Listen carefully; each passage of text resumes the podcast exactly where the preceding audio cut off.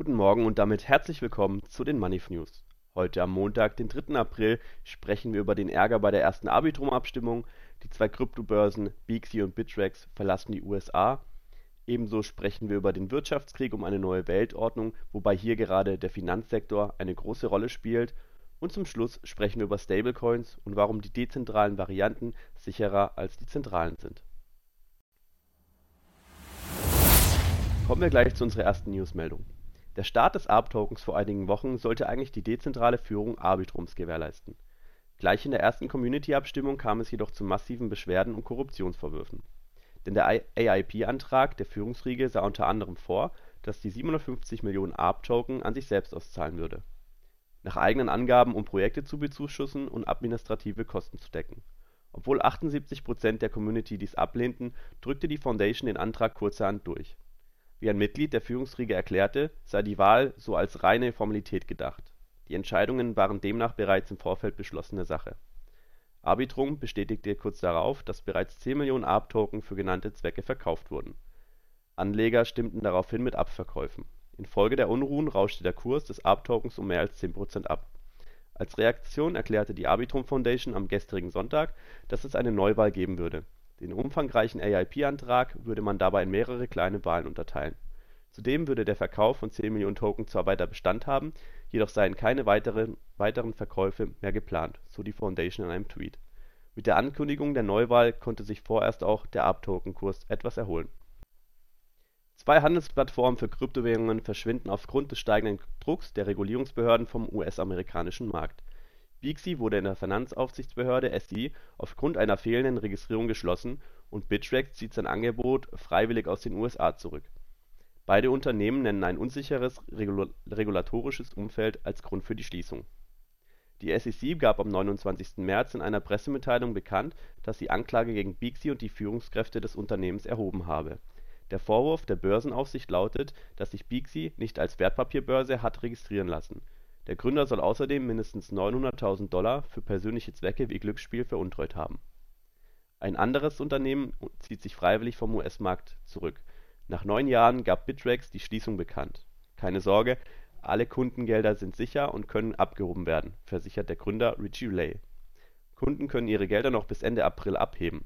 Es sei unter den derzeitigen regulatorischen und wirtschaftlichen Bedingungen in den USA einfach nicht wirtschaftlich sinnvoll, weiter zu operieren Kommen wir gleich zu unserer nächsten News Story. Die Welt war überrascht, als Iran und Saudi-Arabien, seit Jahren Erzfeinde, beschlossen, diplomatische Beziehungen aufzunehmen. Kaum jemand hatte mit dieser Annäherung gerechnet, weder im Nahen Osten noch in den USA.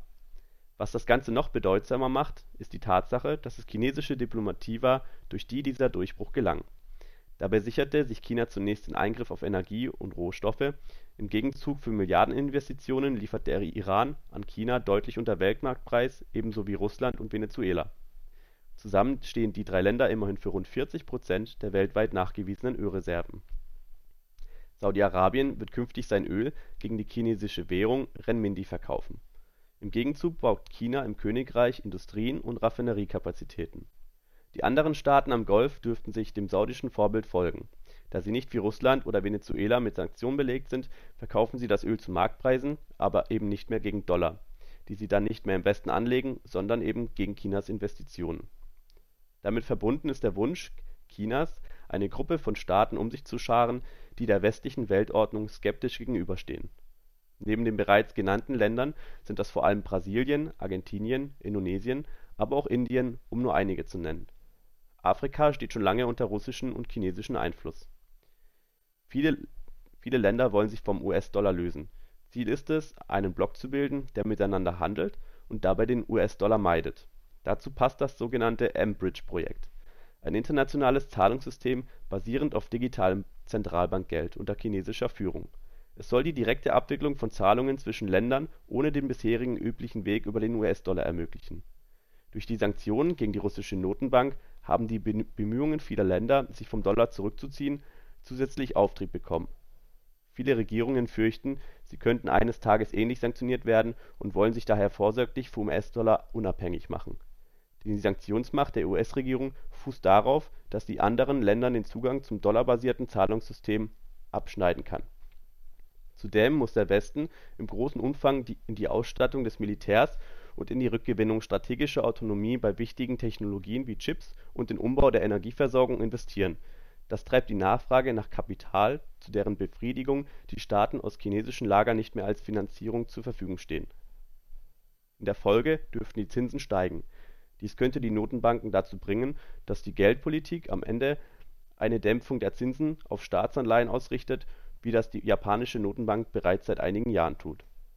Turbulenzen an den Finanzmärkten in den vergangenen Wochen geben einen Vorgeschmack auf das, was uns in den kommenden Wochen bevorstehen könnte sind die Notenbanken gezwungen, erneut zugunsten der Finanzstabilität zu intervenieren, dürfte das die Inflation zusätzlich befeuern.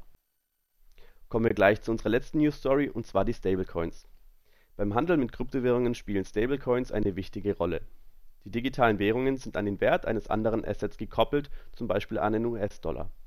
Dadurch sind sie im Vergleich zu anderen Kryptowährungen relativ wertstabil. Mit Tether (USDT) und dem USDC-Coin und dem BUSDC-Coin finden sich gleich drei Stablecoins unter den größten Kryptowährungen nach der Marktkapitalisierung.